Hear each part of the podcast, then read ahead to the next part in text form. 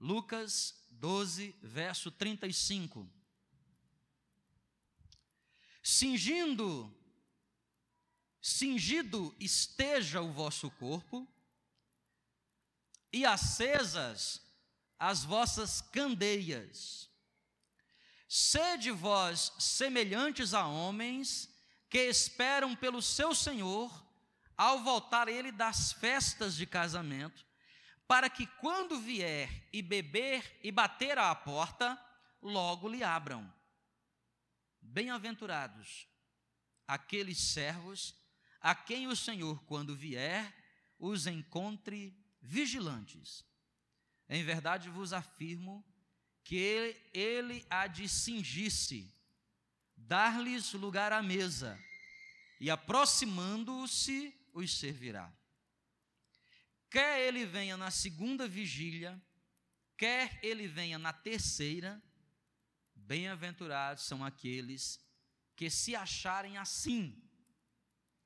Sabei, porém, isto: se o pai de família soubesse a que hora havia de vir o ladrão, vigiaria e não deixaria arrombar a sua casa.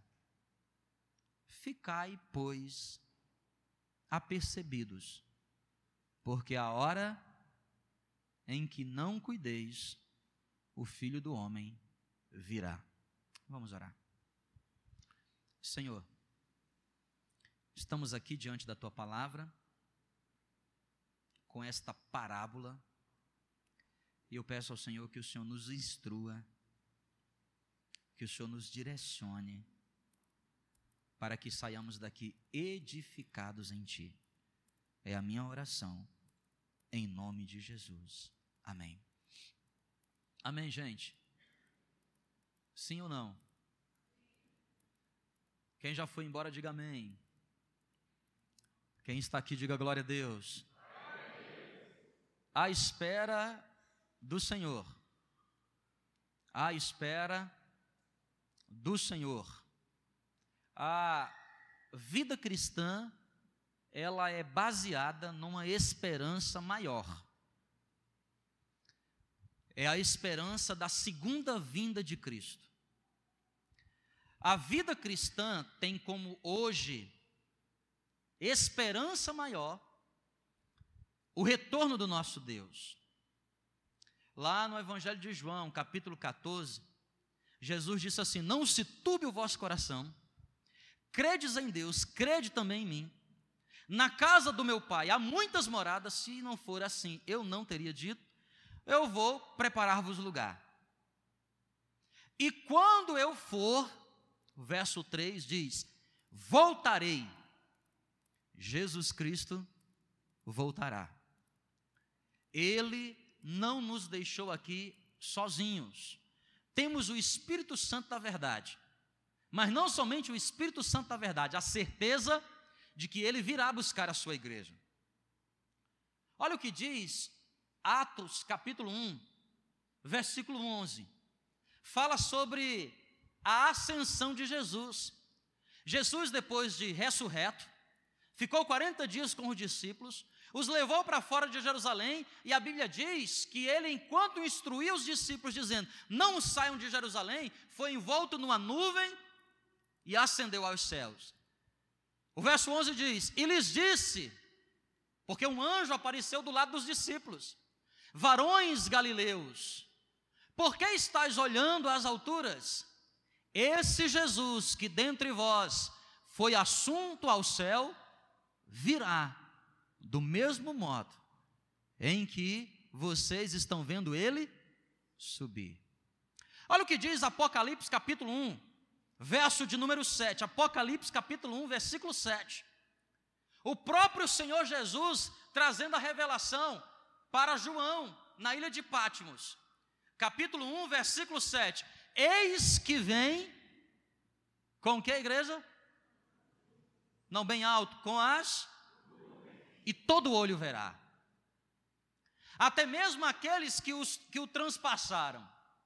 E todas as tribos da terra se lamentarão sobre ele, certamente se lamentarão, porque todo joelho terá que confessar todo joelho terá que se dobrar e toda língua terá que confessar que Jesus Cristo é o Senhor. Quando nós estamos diante de uma mesa como esta, nós precisamos nos lembrar que a maior esperança que nos une é a esperança de que Cristo Jesus virá nos buscar. Quem aqui crê nessa verdade? Ele vai vir buscar a sua igreja. Virá numa nuvem, e a Bíblia diz que todo olho verá. Todo joelho terá que se dobrar e toda língua, povos de todas as tribos se lamentarão. Porque Cristo Jesus virá outra vez. Cristo Jesus virá buscar a sua igreja. A grande pergunta que eu quero responder com vocês nessa noite, bem rápido, é: e enquanto eu espero, qual deve ser o meu estado? Como devo esperar a segunda vinda de Cristo? Como devo me comportar para essa segunda vinda? Sabe por quê, irmãos? Muitas vezes, nos dias de hoje, nós estamos vivendo igreja. Como se Cristo Jesus não viesse nos buscar. Nós estamos vivendo esta vida, muitas vezes, alienados da maior promessa, a promessa de Deus é: Ele virá buscar a sua igreja e fará para si um povo de exclusiva propriedade. E a Bíblia diz que Ele vai enxugar do nosso olho toda lágrima, todo pranto, todo choro. Tudo que nesse mundo nos aflige, a Bíblia diz que Ele vai enxugar do nosso olho todo, e nós iremos para um lugar na Nova Jerusalém, onde não haverá mais pranto, onde não haverá mais choro, e Ele nos levará para o seu reino, onde não haverá mais noite, será sempre dia. Mas como eu devo me comportar? Desde pequeno, quando eu frequento a igreja, Desde os quatro anos, eu sempre escuto os pastores, os diáconos da igreja, os líderes da igreja dizendo para mim: olha, cuidado, Jesus está o quê? Voltando. Jesus está o quê, igreja? Mas parece que de tanta gente ouvir essa história, Jesus está voltando. E ele não volta, e a gente, a gente vai se acostumando com a ideia. E nos esquecemos que a maior herança do cristianismo para mim e para você é ter esta fé, esta esperança de que Cristo Jesus virá nos buscar. Como devo esperar a segunda vinda? Eu quero responder essa pergunta com você, baseado aqui em Lucas capítulo 12, a partir do versículo de número 35. Olha o que diz o verso 37. Lucas 12, versículo 37. Bem-aventurados aqueles servos a quem o Senhor quando vier, os encontrar o que, igreja? Pronto, essa deve ser a sua primeira atitude. Como devo esperar a segunda vinda de Cristo? Primeiro, vigilante. Você precisa aprender a esperar esta segunda vinda de Cristo, que Jesus nos ensina por meio desta parábola, dizendo: o senhor de um grupo de servos foi para um baile, foi para uma festa de casamento. Não se sabe que horas ele vai voltar, se na segunda ou na terceira vigília. Não se sabe se ele vai voltar entre nove e doze da noite ou da meia-noite às três da madrugada. O que se sabe é que ele vai voltar. E o que, que vocês, servos, devem fazer? Vocês precisam aprender a estarem vigilantes. Olha, pastor, o que isso quer dizer? Vigilante aqui vem da palavra vigia. Você contrata um vigia para guardar alguma propriedade. Quando um vigia se coloca como sentinela em qualquer lugar, o que é que é imprescindível para esse vigilante? O que é, gente? Que ele não quê? Hã? Não, bem alto. Durma. Ah, não durma. Mas tem uns que dormem, não é não? Você contrata o cara e ele faz o que lá? Dorme. Senhor, aqui ó. Gente, Jesus virá buscar a sua igreja. E como será que você está hoje, hein? Vigilante? guarda em pé?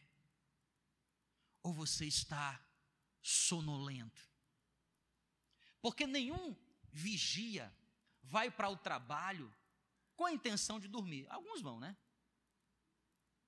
Mas a maioria não vai. Vai com a intenção de quê? Vou guardar, vou vigiar. Mas o cansaço vem, a madrugada se aproxima, as lutas do dia, e o que é que acontece? Ele começa no trabalho, começa na posição em que ele está a fazer o quê? Dá uma pescada. Igual uns estão fazendo aqui enquanto eu estou pregando. uma pescada rápido. Uma, uma cochilada. E Jesus está dizendo o seguinte: queridos, bem-aventurados, felizes são aqueles que, quando o Senhor vier, os encontrar vigilantes, os encontrar acordados. Vigilantes para quê, irmãos? Para perceber os sinais das coisas que estão acontecendo. Filho, será que você está ligado com Deus ultimamente? Será que você tem percebido o que está acontecendo ultimamente? Ou você está vivendo uma vida cristã ausente disto? Será que nesse exato momento você se encontra acordado? Ou você está vigilante? Será que você está sóbrio? Ou você está espiritualmente meio que cambaleando? Não está atento a tudo, a todos os sinais do que a palavra de Deus nos diz lá em Mateus capítulo 24? Os sinais que antecedem o fim, os sinais que antecedem essa segunda volta de Cristo, e todas as coisas estão se cumprindo, irmãos. Eu quero chamar a atenção de vocês especial para algo que Jesus nos advertiu, tanto em Mateus capítulo 24 quanto em Lucas 17. Olha o que Deus nos diz, o que a palavra de Deus nos ensina em Lucas capítulo 17, verso 26. Eu faço questão que você abra a Bíblia, por favor. Lucas capítulo 17, versículo 26.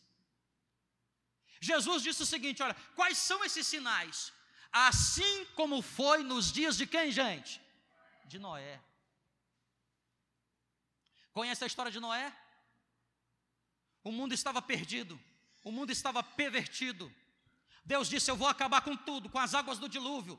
Até que encontrou Noé, um homem íntegro, temente a Deus. E Noé achou graça diante de Deus. Mas pelas águas do dilúvio, o mundo teve um fim. Pelas águas do dilúvio, tudo se acabou. E a Bíblia diz que essa segunda volta de Cristo, essa segunda vinda de Cristo, será como nos dias de Noé. Sabe o que, é que acontecia no dia de Noé? Os homens faziam o quê? Não vamos lá bem forte, leiam comigo. O que é que os homens faziam? Nós vamos começar por aqui, vamos começar com comer, que nós de crente gostamos de comer. Começou, ei pastor, chegou a minha vez de prestar atenção na mensagem. Que eu gosto de uma comidinha. não é não? Você sabe que às vezes nós passamos a maior parte do tempo como igreja discutindo o sexo dos anjos, né? Será que é homem ou mulher? Gabriel. Será que não é Gabriela? e a gente não está ligado. Espiritualmente, com tudo que está acontecendo ao nosso redor. Sabe o que a Bíblia está dizendo? Nos dias de Noé, as pessoas não se importavam com Deus. As pessoas só estavam preocupadas consigo. Por isso a Bíblia diz: comiam, bebiam, casavam-se e davam em casamento. Ei, irmão, presta atenção aqui. Ó. Como é que você anda? Se Jesus Cristo voltasse hoje, a sétima trombeta soasse hoje, pá! Como é que ele ia te encontrar? Dormindo ou vigilante? Sóbrio ou meio cambaleando?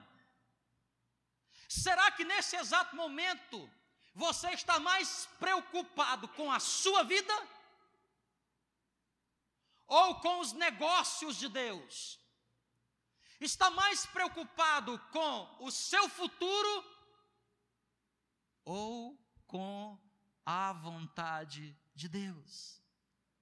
Olha o que diz o verso 28. O verso 28 diz o seguinte: O mesmo aconteceu nos dias de quem, gente? Não, diga bem forte: nos dias de quem? Aqui tem duas. Ló. Eu ouvi alguém falar Jó. Mas é Ló. Vamos lá falar de novo? Quem é o personagem aqui? Ló. Será como nos dias de Noé: as pessoas comiam, bebiam e davam-se em casamento. As pessoas só estavam preocupadas consigo. E será como nos dias de Ló. Será como nos dias de Ló. E você sabe o que, é aconteceu nos dias de Ló? O mesmo aconteceu. Comiam, bebiam, compravam, vendiam, plantavam e o quê? Olha o que diz o verso 29. Mas no dia em que Ló saiu de onde? E qual era a característica daquela sociedade? É fácil de você perceber quando os anjos de Deus vão lá para visitar Ló. E a Bíblia diz que a promiscuidade, e a Bíblia diz que a porfia fazia tanta parte daquela sociedade, que os próprios moradores da cidade diziam assim: ó, presta atenção aqui, quem está aqui, diga glória a Deus. Eu estou sabendo, Ló, que você está recebendo visita aí. Manda para cá estes homens, porque senão nós vamos arrebentar com a porta. Manda eles para cá para que abusemos deles. E o servo de Deus, Ló, diz assim: presta atenção o que, é que ele diz. Meus irmãos, não façam isto. Eis que tenho duas filhas virgens, duas mulheres, duas filhas eu as dou para vocês, façam com ela o que vocês quiserem. E o que eles disserem? Nós não queremos as suas filhas, nós queremos estes, estes o quê? Homens. Ei, querido, por favor. Cristo Jesus está voltando porque a sua vinda será pré-anunciada, como nos dias de Noé, como nos dias de Ló. E às vezes nós estamos preocupados demais com a nossa própria vida. E nós estamos muitas vezes preocupados em fazer facção, divisão, contenda e não nos preocupamos. Escuta, filho, acorda, meu irmão, acorda, porque a palavra de Deus diz lá em Lucas capítulo 12 que bem-aventurado, feliz será que aquele, aquele que encontrar, que quando o Senhor voltar, o encontrar vigilante. Você precisa ler melhor o texto em casa. Diz que quando o Senhor voltar da festa de casamento, lá pela terceira vigília da noite, e aqui é algo muito interessante, ó, presta atenção aqui. Em todos os textos bíblicos, a palavra de Deus diz que Jesus vai voltar à noite. Entenda aqui a verdade. Quem tem ouvidos para ouvir, ouça o que o Espírito Santo de Deus diz. Será à noite. Noite aqui não é noite da lua, governado pela lua, ou dia governado pelo sol, não. Sabe o que quer dizer noite aqui?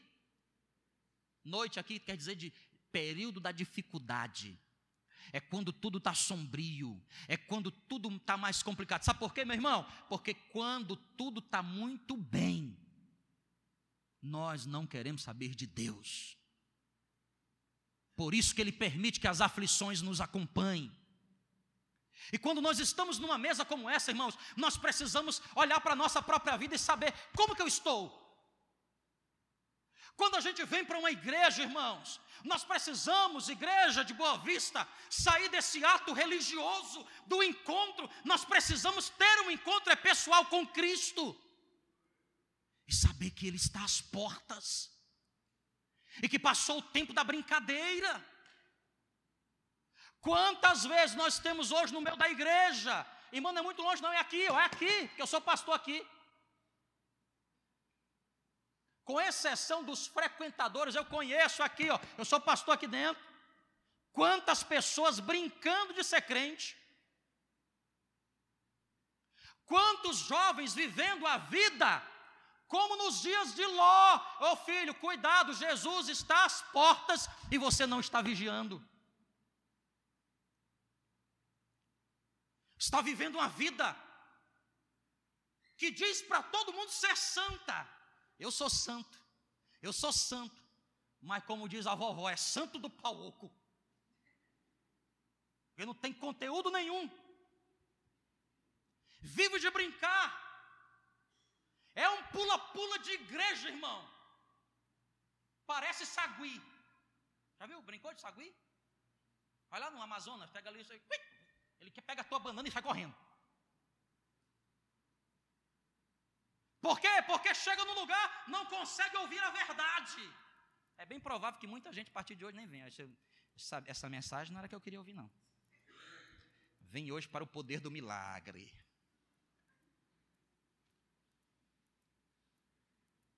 Ainda mais falando de dinheiro no culto de domingo. Aí pronto. Tô doido que deu um monte de não. Que eu que não quero sarna para me coçar, irmão. Eu quero ir para o céu. Mas como é que você está? Vigilante? Ou sua guarda está baixa? Não é, pastor, que você não sabe que eu estou meio difícil, pastor. Ma machucado.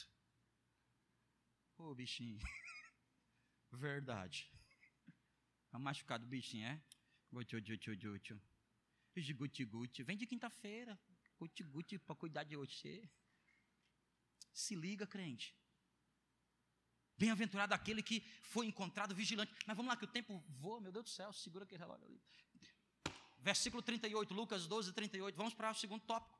Primeiro, como é que eu devo esperar? Vigilante. Segundo, quer ele venha na segunda, quer ele venha na terceira, bem-aventurados serão aqueles que assim os achar. Quem aqui na nossa igreja tem uma versão chamada NVI, nova versão internacional? Quem? Tem alguém aqui? A sua NVI? Você pode ler para mim, filha, por favor, bem alto, verso 38. Bem alto. Bem alto.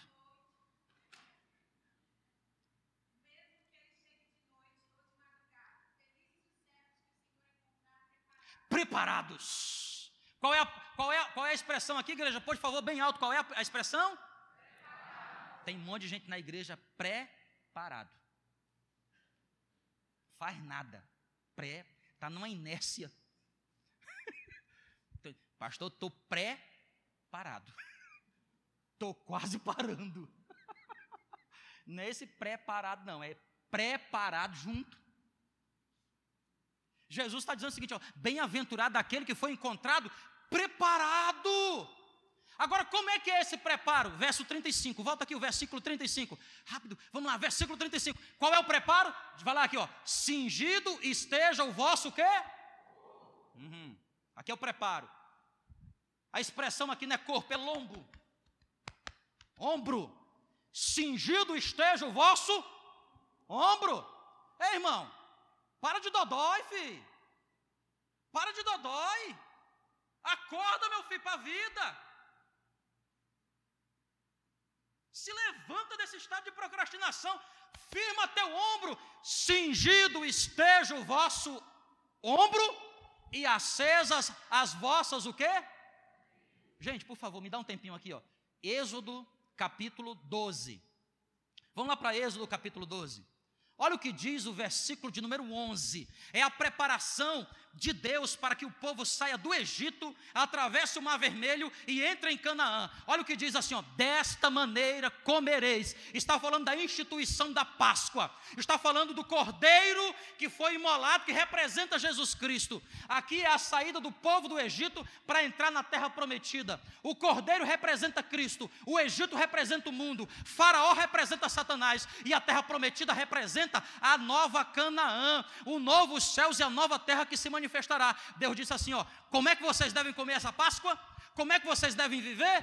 Primeiro, lombos, o quê? Cingidos, irmão. Lombo cingido. Era o mês de abril.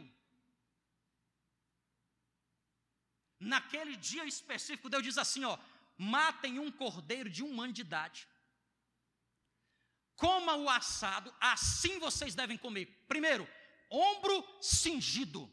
Sabe o que é, que é ombro cingido aqui, irmão? Presta atenção. O povo só colocava cinta, só colocava capa, só cingia o ombro quando estava preparado para fazer viagem. Sabe o que representa ombro cingido? Eu estou preparado para um novo lugar para onde irei, porque eu não pertenço a esse mundo, eu não sou daqui, eu não estou aqui, mas muitas vezes nós estamos vivendo o Evangelho como se esse fosse o nosso lugar final. Estamos vivendo a vida cristã como se este lugar fosse o último. Irmão, aqui apenas é uma transição. Desta forma comereis ombro cingido, lombo cingido, sandália nos pés e cajado na quê? Sandália nos pés. Sabe por que sandália nos pés? Vai caminhar, vai viajar, precisa proteger os pés. Cajado na mão. Sabe por que cajado na mão? Tem cobra por onde você vai passar, tem escorpião por onde você vai passar, e você precisa dar uma cajadada. Cobra, pá. Escorpião, pá. Ombro cingido. Onde você vai? Caminhando vou para Canaã. Caminhando vou para Canaã, caminhando vou. Assim, pá, também não. Pá, glória a Deus, caminhando. Pá. Agora tem crente que está vivendo. Por aqui eu vou, eu vou ficar, e tá tudo bem, vai melhorar. Irmão, acorda.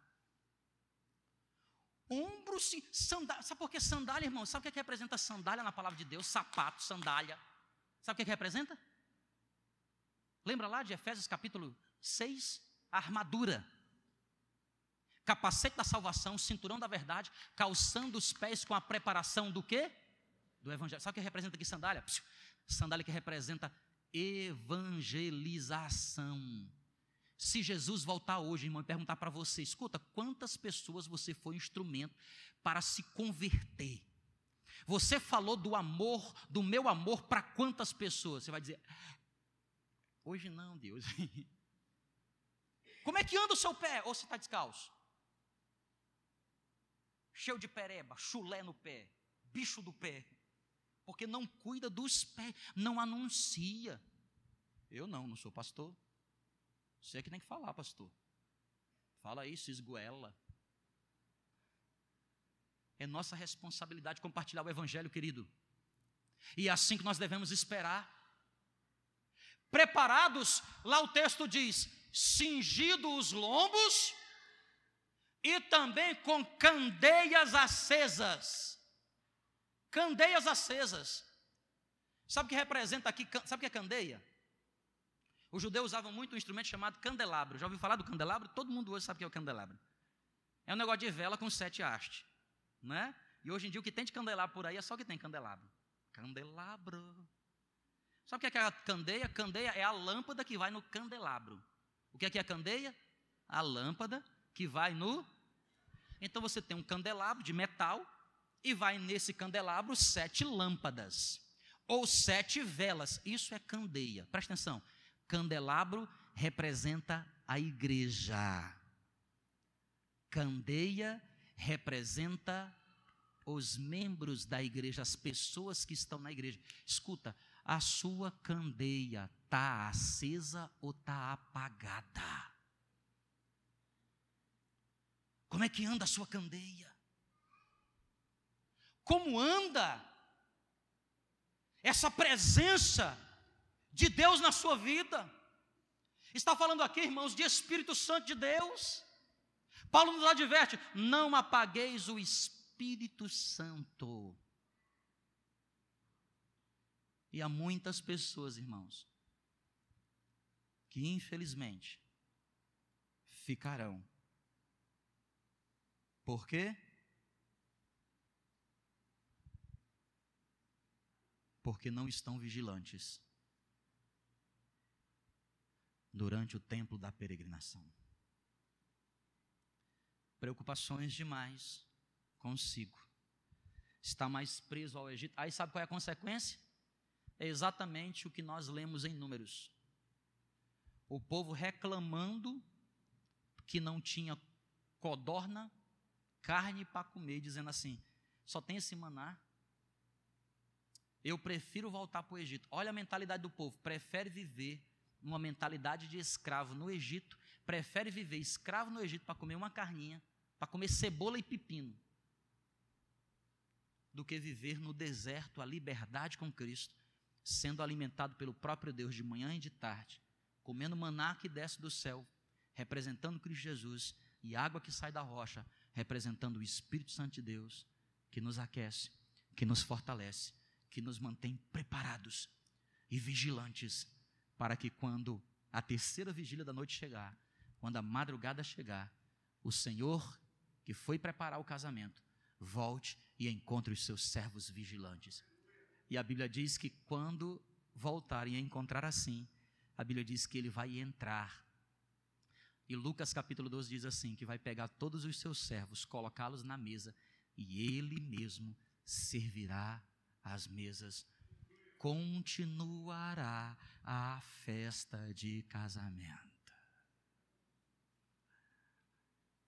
Como que eu estou hoje diante do meu Deus. Eu quero finalizar esta noite e já distribuir a ceia entre vocês, lendo um outro trecho da palavra de Deus que está em Mateus capítulo 22, versos 11, 12, 13, 14 de Mateus capítulo 22. Entrando, porém, o rei, para ver os que estavam à mesa, notou ali um homem que não trazia, não trazia o que, igreja? Veste nupcial. E perguntou-lhe, amigo, como entraste aqui sem veste nupcial? E ele ficou o quê? Emudeceu. Então ordenou o rei aos seus serventes: amarrai-o de pés e mãos e lançai-o para fora, nas trevas. Ali haverá choro e o quê? Porque muitos são o quê? chamados. Mas poucos são quê? Nós estamos em Boa Vista, a capital dos evangélicos.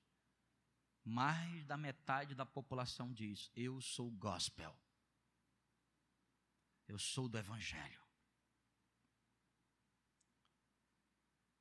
Eu sou cristão. Mas quantos desses que foram chamados entrarão no reino dos céus. Hoje à noite, de nós diante dessa mesa, avaliarmos a qualidade das nossas vestes nupciais. Mesmo vocês sentados, eu queria chamar aqui os irmãos do louvor, para a gente cantar outra vez essa canção depois da cruz. Enquanto nós vamos ministrar aqui de maneira bem simples,